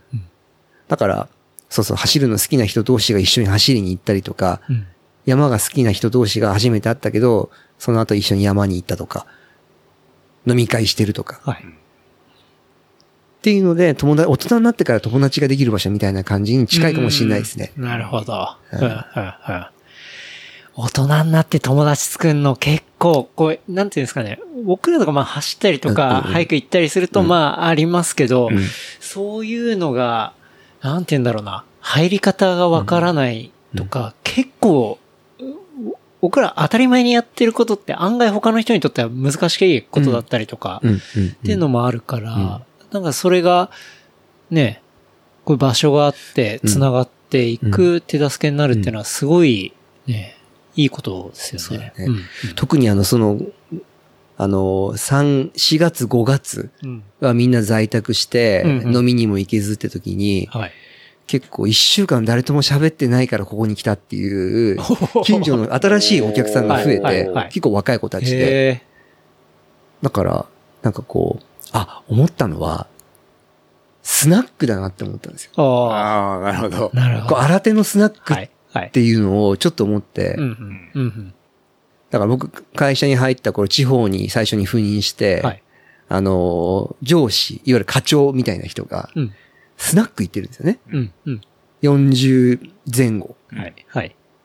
で、こう、なんかこう、今日どうだったみたいな、うん大変ね、みたいな会話をしてる。はい。はい。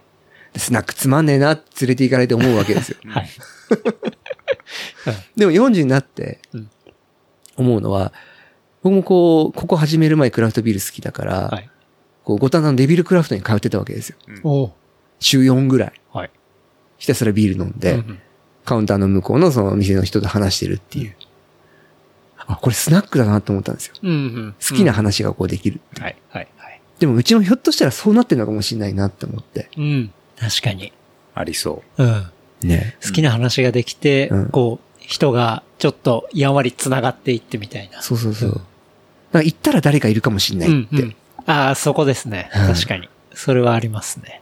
うん。う。結構、初めてのお客さん同士で話す率も高いですよね。高いです。それとなく、だか。促して、匠さんが促して話す場合ももちろんあるけど、なんだか横で話してて、うんうんなんか、いつの間にかなんか話してるとかっていう展開もあって、うんそれ、すごいポイントで、確かに今言われて、その通りだなって思いましたね。うん僕も初めて来た時に、あ、初めましてで話す人ってめちゃくちゃ多かったっすね。うん。そうだよね。それって普通のクラフトビアバーとかでは正直あんま起こんないっすよ。うん全然ない絶対ないと思う。席があるからでしょうね。ああ、いや、そ、それもあるんだろうなって思ってて。そうですね。ドリフの場合は角打ちだったりするんで席はないですからね。うんうん、うん、うん。みんな遠慮しながら飲むじゃないですか。はいなんかこう、うん。あ、どうも、どうも、みたいな感じ そうで。まあ、スペースの関係もあって結構近いっていうのもありますし、うんうん、うん。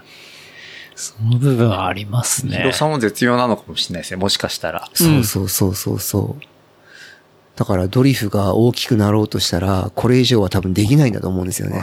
そうかもしれないですね、もしかしたら。メガドリフ。メガドンキみたいな感じになっちゃうけど。メガドリフはなかなか難しいかもしれないですね。ないでしょうねうんちょっとコンセプトが変わってきて、まあ、それはそれで別コンセプトを立てれうんばいいのかもしれないですけど。うん広いスナックもないもんね。確かに。多分相席屋になってくるんだと思うんですよね。相席屋。久々に聞いた、それ。